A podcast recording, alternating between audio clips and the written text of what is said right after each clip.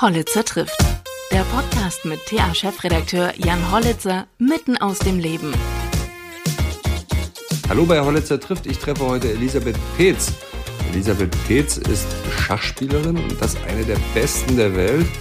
Sie ist auf dem Weg zur Großmeisterin. Ein paar Formalien müssen noch geklärt werden, aber vermutlich Ende März wird sie sich mit diesem Titel schmücken können. Mit ihr spreche ich über die Faszination vom Schach, warum es sich immer weiterentwickelt und wie man vom Schach leben kann. Viel Spaß!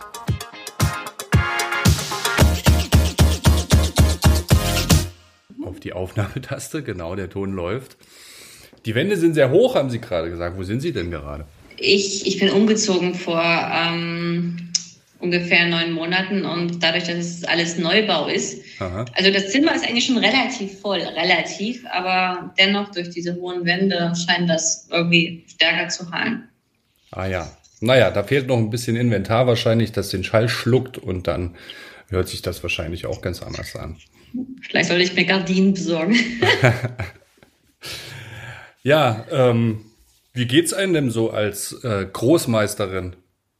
Ein Der Titel? Titel wurde mir ja noch nicht verliehen. Also das ist immer noch in der Schwebe, weil ich habe die Voraussetzungen erfüllt, aber es muss erstmal eine Kommission geben des Weltschachverbunds, die dann diese Titel verleiht. Und scheinbar in meinem Fall oder in dem Fall von all denjenigen, die nach November die Kriterien erfüllt haben, die müssen scheinbar bis ähm, März warten müssen. Mhm. Aber sehen Sie da noch irgendwelche Hürden, dass es jetzt doch nicht so kommt? Ähm, eventuell gibt es eine Hürde, wobei ich nicht glaube, dass das ähm, negativ für mich ausgehen wird. Aber es gibt bei einer der Normen ähm, eine gewisse Diskussions, äh, einen gewissen Diskussionsfreiraum.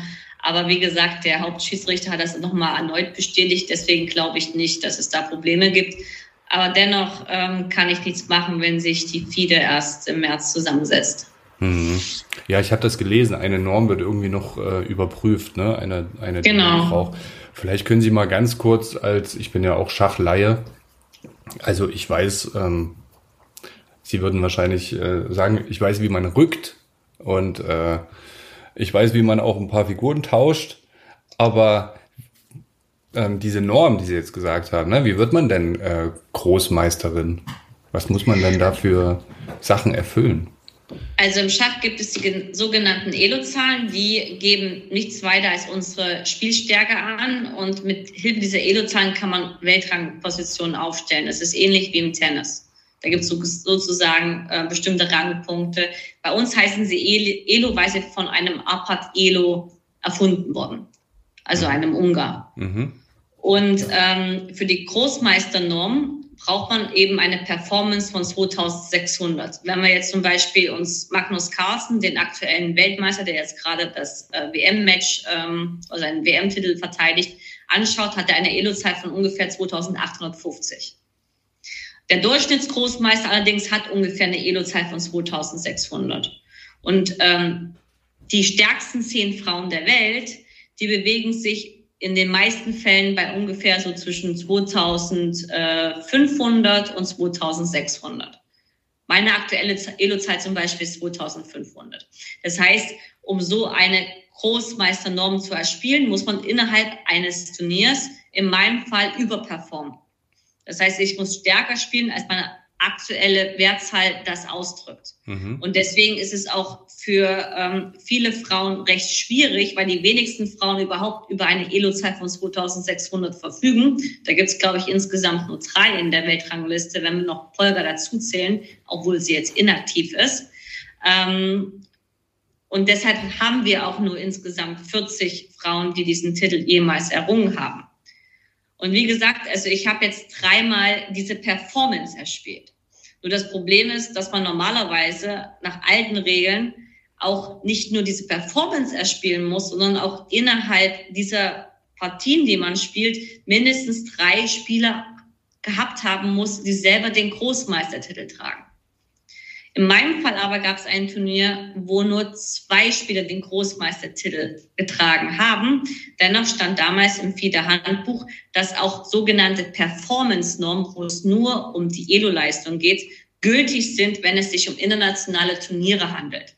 Mhm. Und jetzt ist der Streitpunkt eben, welche internationalen Turniere. Einige sagen, es ist ausschließlich für die Schacholympiade. Einige sagen, mit internationalen Turnieren sind Europa- und Weltmeisterschaften inklusive. Und das ist eigentlich der Streitpunkt. Mhm. Wie wichtig ist es denn, Großmeister zu sein oder Großmeisterin?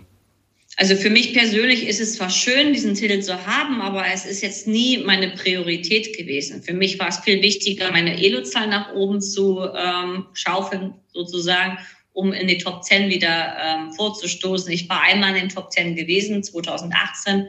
Jetzt bin ich in, äh, gerade auf Nummer 14. Also mein Ziel ist es wieder zurück in die Top 10 und mein weiteres Ziel ist es die Qualifikation fürs Kandidatenturnier mit oder ohne GM-Titel, das ist jetzt absolut sekundär. Mhm. Und äh, um äh, diese, diese Teilnahme an dem Turnier ist dann das, wovon Sie auch äh, leben? Also ähm, irgendwie muss man ja Geld verdienen dann auch mit dem Schachspiel? Man lebt von den Preisgeldern. Also wenn man bei guten Turnieren sehr gut spielt, wie jetzt zum Beispiel ich beim Grand Swiss, dann kann man ein gutes Preisgeld machen. Aber es gibt von diesen Turnieren A nicht so viele im Jahr mhm. und B ist es extrem schwer, dann immer eine Medaille zu holen oder unter die ersten fünf zu kommen, damit sich das irgendwie finanziell lohnt. Mhm. Sie haben eben von den Elo-Zahlen gesprochen, den Unterschieden zwischen äh, Männern und Frauen ähm, und dass man da überperformen muss. Warum gibt es denn diese Unterschiede? Gibt es eine Erklärung dafür? Oh, da gibt es Erklärungen von verschiedenen, ähm, ja, würde ich jetzt sagen, Wissenschaftlern. Da gibt es den Biologen, dann gibt es den Evolutionswissenschaftler, dann gibt es den äh, Professor, dann gibt es jemand, äh, die, ähm, wie sagt man das, die Feministin. Also es gibt äh, dann und dann gibt es noch die, äh, das sind eigentlich so mehr oder weniger diese fünf Gruppen. Die Feministin sagt, es liegt an der Gleichberechtigung, dass die Frauen weniger äh, gefördert werden, dass es da keine Gleichberechtigung gibt, weil eben Frauen immer zweite Geige spielen. Das sagt die Feministin. Der Evolutionsbiologe sagt, es liegt daran, dass evolutionär bedingt Männer viel besser sich auf eine Sa Sache konzentrieren können. Damals haben die Männer gejagt, das heißt, sie sind ausschließlich einer Sache nachgegangen und die Frauen haben viele Sachen auf einmal gemacht. Und damit natürlich erklärt man, dass im Jugend- oder Kindesalter der Junge viel mehr sich auf eine Sache fokussieren kann als das Mädchen, weil man sieht selten ein Schulkind nach der Schule nach Hause geht, in dem Fall ein Mädchen, was sich sechs Stunden lang an einen PC äh, setzen würde, ohne mit der Wimper zu zucken. Bei Jungs sieht man dieses Phänomen wesentlich öfter. Das ist einer der evolutionären Gründe. Der andere Grund ist halt auch, dass bei uns Frauen auch natürlich eben dieser Geburtswunsch biologisch verankert ist. Das heißt, wir streben auch nach Familie, Sicherung und so weiter. Deswegen haben wir auch eine etwas geringere Risikobereitschaft, was in bestimmten Situationen im Schach doch eine Rolle spielt. Der, das ist auch wiederum auch mit dem Biologen mehr oder weniger zu vergleichen und der, der praktisch Psychologe oder Professor oder ähm, doch der Biologe ist es schon richtig, der sagt, es liegt am Testosteron. Weil das ist eigentlich das einzige Hormon, was Männer und Frauen unterscheidet. Denn der Testosteronanteil äh, äh, im männlichen Bereich, der ist deutlich höher als im weiblichen Bereich. Und das Testosteron ist ein Hormon, was für Erfolg spricht.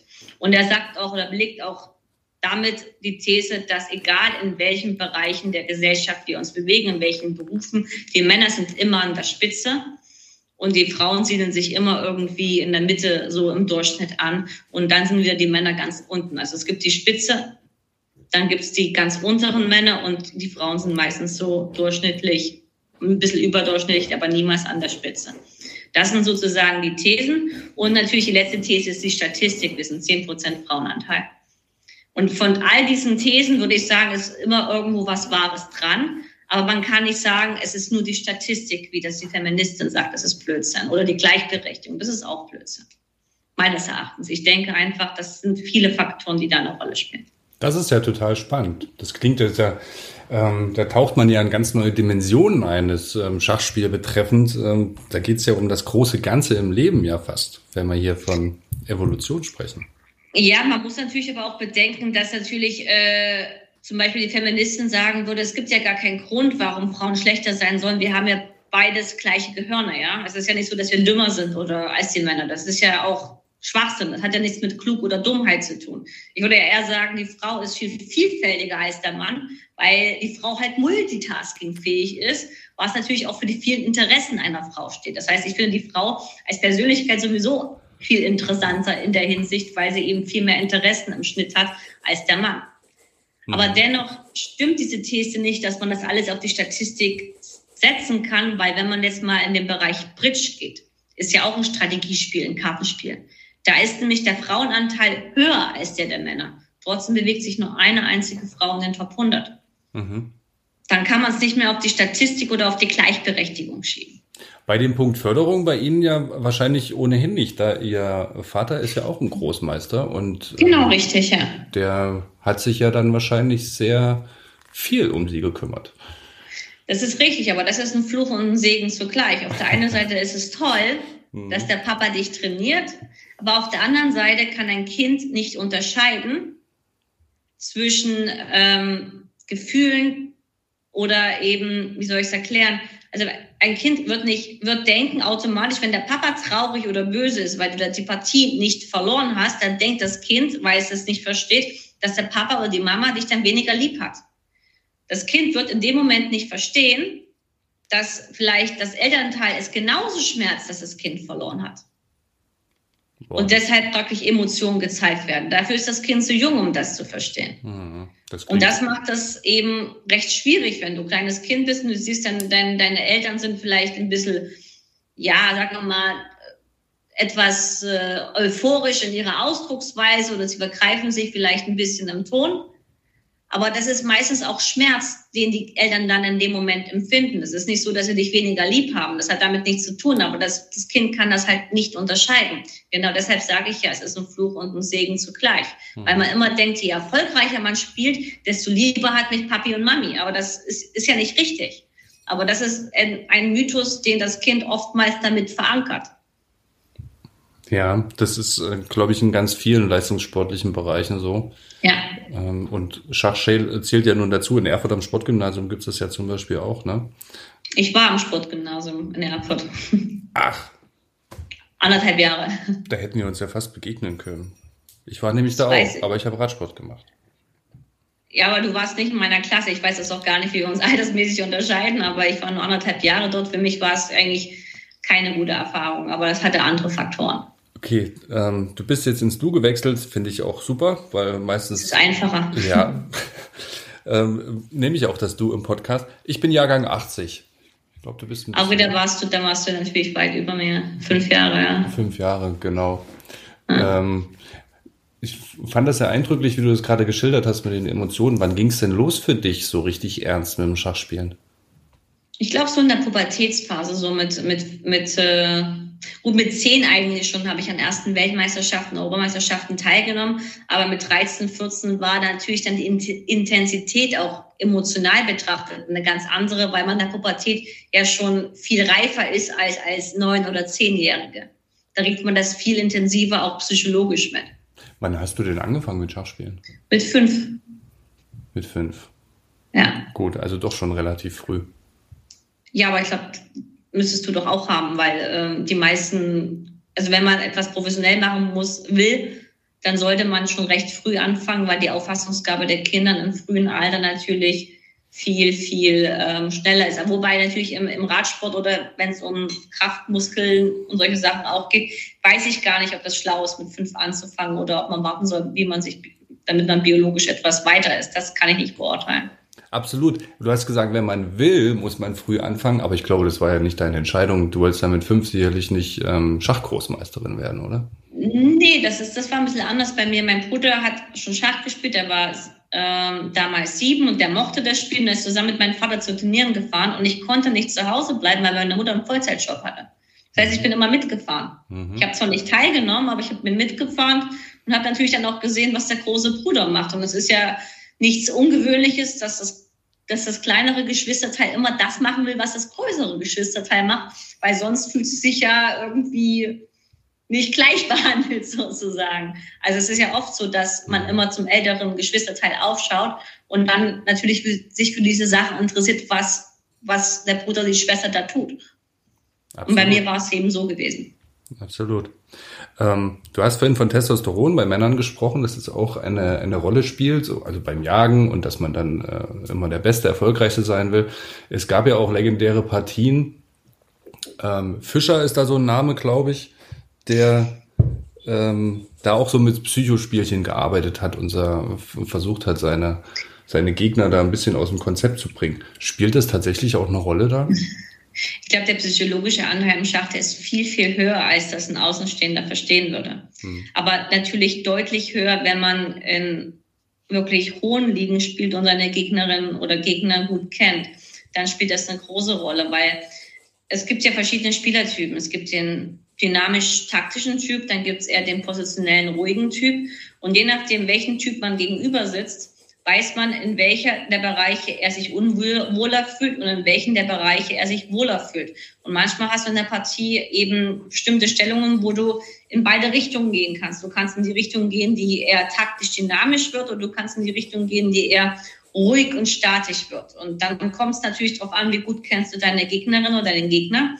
Und dann entscheidest du dich nicht äh, für ähm, den vielleicht objektiv besten Zug, aber für den objektiv besten Zug bezüglich deines Gegners. Und wie trainiert man das? Also es, ich glaube, man muss sehr viele Spiele analysieren, ne? man muss viele Züge antizipieren. Ist das dann tatsächlich viel auswendig lernen auch von Dingen, die schon stattgefunden haben in der Vergangenheit?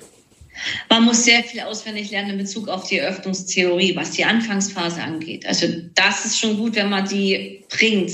Natürlich ist es auch so, dass ähm, man dann die Züge selber herleiten kann einer bestimmten Phase, also ab zu, wenn man ab zu 10 oder 12 nicht mehr genau die Theorie weiß, kann man sie sich erarbeiten, weil man natürlich auch gut genug ist, um zu wissen, was in der Stellung mehr oder weniger gespielt werden muss. Aber man muss manchmal sehr viel auswendig lernen. Das heißt, ich habe manchmal bestimmte Bäume, es sind so wie stochastische, stochastische Bäume, wo du eben in verschiedenen äh, Zügen die Antwort wissen musst. Der Unterschied nur zur Stochastik ist, dass am Ende kein klares Ergebnis rauskommt, sondern dass du das Ergebnis richtig interpretieren musst. Mhm. Weil du musst ja einschätzen können, ob die Stellung gut oder schlecht für dich ist.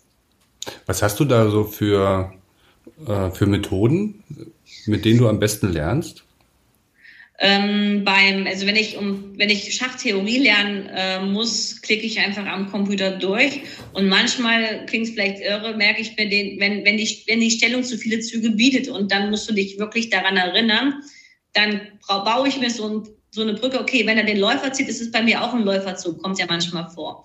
Oder wenn, wenn äh, er die Damen, wenn er die Damen, den Damenzug stattdessen macht, dann muss ich mit dem Springer reagieren. Das heißt, ich merke mir manchmal, je nachdem, welche Figur mein Gegner in einer bestimmten theoretischen Phase zieht, mit welcher Figur ich agieren muss. Und wenn ich die richtige Figur weiß, weiß ich meist auch das richtige Feld. Aber so kann man sich Brücken bauen manchmal, um sich das zu merken. Wenn einfach die Stellung zu viele Züge hergibt, dann ist es natürlich umso schwieriger, sich dann das einzuprägen. Hm. Ist das viel, ähm, ist das sehr viel Rationales, was da stattfindet im Schach? Es ist sowohl als auch. Also es sind sehr, die meisten Sachen, ähm, die passieren im Schach, sind oftmals auch emotionale Entscheidungen. Vor allem dann in der Phase, wo ähm, man wenig Zeit hat oder wenn man Angst hat oder wenn der Gegner dich auf einmal einen Zug macht, wo du dich so fühlst, als äh, wurde es jetzt gefährlich um deinen König. Solche Sachen natürlich beeinflussen dich. Und je ängstlicher du bist, desto vorsichtiger versuchst du dich zu verteidigen.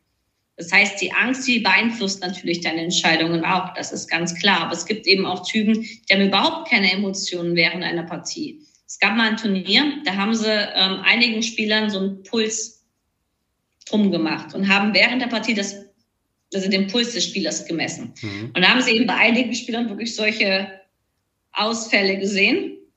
Und bei jemandem wie Magnus Carlsen, der ist konstant, der ist konstant geblieben, was mich nicht überrascht, weil er ist der beste Spieler der Welt, aber er hat wahrscheinlich auch Emotionen wie aus Stahl, ja. Hm. Aber diejenigen natürlich dann, die emotionaler sind und dann in bestimmten Phasen der Partien zum Beispiel einen Zug übersehen haben, da kann das ganz schnell sein, dass der Puls nach oben geht. Was gibt es da so für Maximalpuls? Das weiß ich nicht. Ich habe ich hab die Messungen nie gesehen. Ich habe nur gesehen, wie sie diese Messungen umgestaltet haben. Ah. Ich wurde selber nie gemessen. Das hätte mich mal interessiert, aber ich glaube auch, mein Pulsverhalten ist bestimmt sehr unterschiedlich und wellenartig.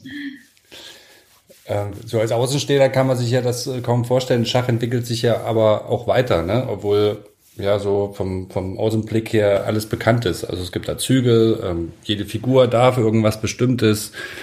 Ähm, vielleicht kannst du das ganz kurz beschreiben, warum entwickelt sich denn Schach weiter? Das Problem ist, ähm, das ist kein Problem, es ist eigentlich gut, aber es ist wieder ein Fluch und ein Segen. Früher gab es keine Schachcomputer. Da hat man die Bücher zum Turnier mitgenommen. Da war das Gepäck teilweise zehn Kilo schwerer, weil man alle Lehrbücher, die man hatte, zur Schachtheorie vor allem, mitgeschleppt hat.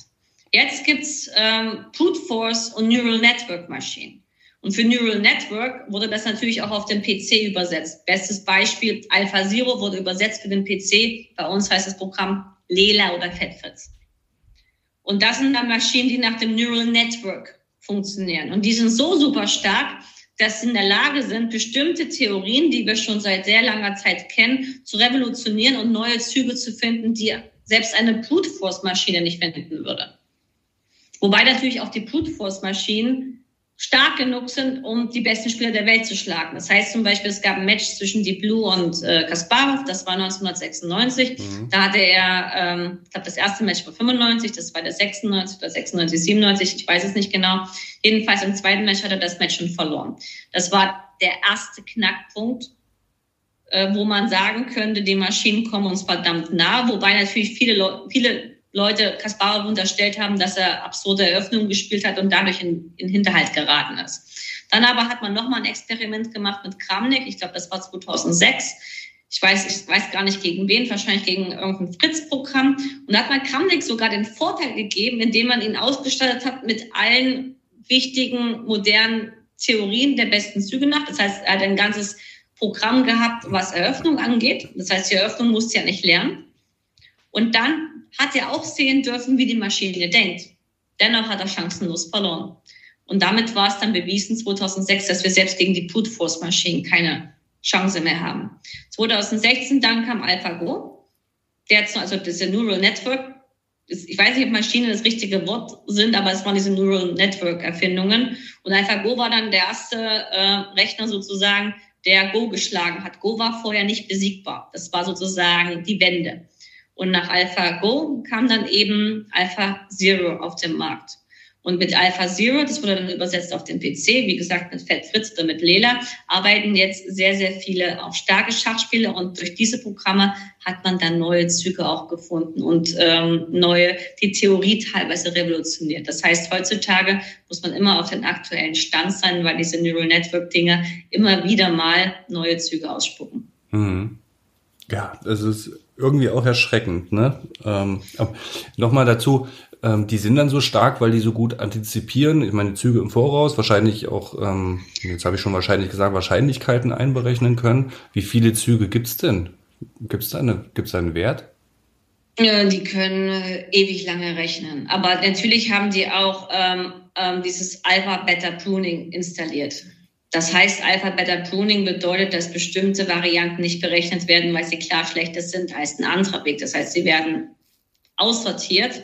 Das müsste ich jetzt ein Beispiel erklären, um das zu zeigen, aber das geht jetzt gerade schlecht. Mhm. Aber ich habe zum Beispiel mal eine Aufnahme ähm, bei Digital Hupe vor ein paar Monaten habe ich einen Vortrag über ähm, diese beiden Maschinen gehalten, wo ich es genau erkläre, wie das gemeint ist. Aber kurz gefasst, es werden einfach bestimmte Züge gar nicht erst gerechnet. Zum Beispiel, ich habe einen Matt, ja, und auf der anderen Seite habe ich einen Turmgewinn. Aber ich sehe, dass das Matt ja viel besser ist als der Turmgewinn. Das heißt, der Turmgewinn wird gar nicht erst inkludiert in der Variantenberechnung. Und somit wird die Maschine logischerweise schneller. Verrückt alles. Ähm, und verrückt ist ja auch, dass sogar Netflix dem Schachspielen eine Serie gewidmet hat, ne? Äh, mhm. Hat das, hat das irgendwelche Auswirkungen auf die Wahrnehmung von Schach? Kriegst du sowas mit?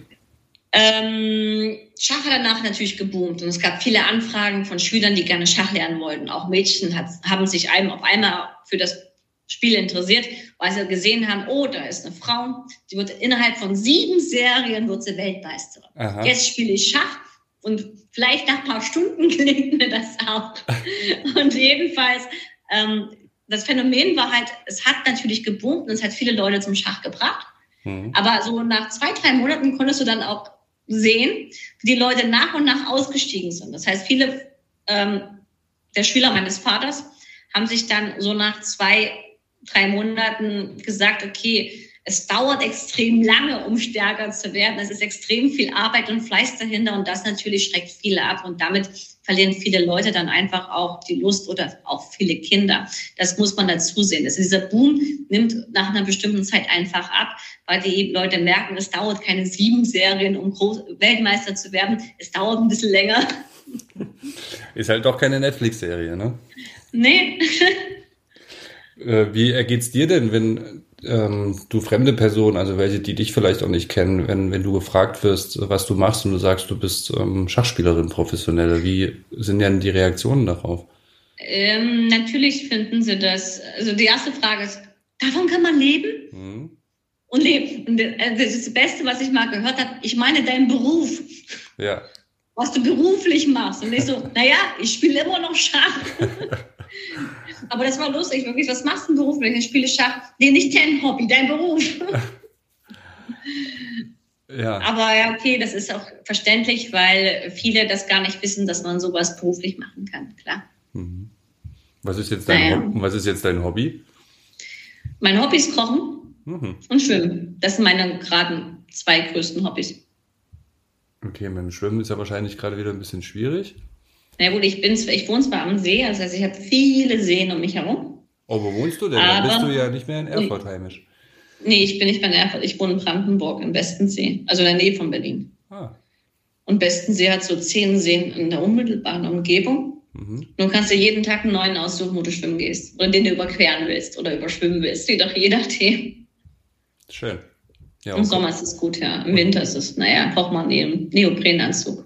Und Kochen geht ja auch immer. Kochen geht immer, klar. Und durch äh, meine ganzen Auslandsreisen habe ich dann auch gelernt, ähm, viele verschiedene ausländische Gerichte, die mir geschmeckt haben, nachzukochen. Also das hatte eins der Vorteile beim Schach. Du reist sehr viel, du lernst sehr viele Kulturen kennen, du lernst sehr viele ähm, traditionelle Speisen kennen. Und wenn dir da was besonders gut schmeckt, dann kannst du entweder das Rezept gleich vor Ort holen oder du googelst es und dann kommst du drauf. Aber wenn du diese Sachen nicht kennst, kannst du so logischerweise nicht googeln und nachkochen. Aber das ist eben eines der großen Vorteile. Mhm. Ja. Sind dir jetzt viele Turniere, also dann damit auch Einnahmequellen weggebrochen während Corona? Also 2020 war für uns alle schlimm. Also wir haben weder Corona-Hilfen bekommen, weil wir ähm, als äh, Unternehmen, also wenn man das als Unternehmen bezeichnet, keine betrieblichen Ausgaben hatten. Und wer keine betrieblichen Ausgaben hat, gibt keine Corona-Hilfen. Mhm. Das heißt, die Solo-Selbstständigen, ob Musiker, Opernsänger, die Opernsänger sind angestellt, aber viele Musiker sind freiberuflich. Mhm. Die hatten dann auch eben Probleme gehabt. Das war halt ähm, eine sehr schwierige Zeit.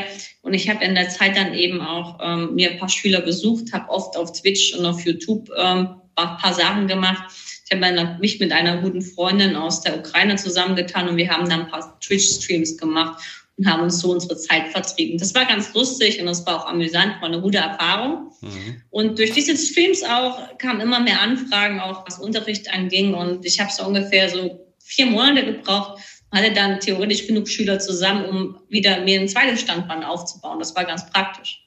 Mhm. Influencer. Und dadurch, Schach, hm? Schachinfluencer. Nee, das war nie so meins, weil auf Instagram, okay, wir haben natürlich sehr viele Schachspielerinnen auf Instagram, die jeden Tag von sich ein Foto posten. Die sehen ungefähr alle gleich aus. Sie haben vielleicht andere Klamotten an, aber sonst sehe ich da keine großen Unterschiede. Die Nachricht darunter finde ich jetzt auch nicht besonders tief, aber das ist nicht so meins. Mhm. Das ist dann zu sehr Instagram, ja. Ja, dann äh, hoffe ich ja für uns alle natürlich, dass sich diese Endlosschleife ähm, irgendwann mal ausgespielt hat, in der wir uns gerade wieder befinden. Ähm, ich bin gespannt auf den März, wenn dann die offizielle Verkündung bei dir kommt. Und dann haben wir ja auch nochmal Anlass für eine positive Berichterstattung.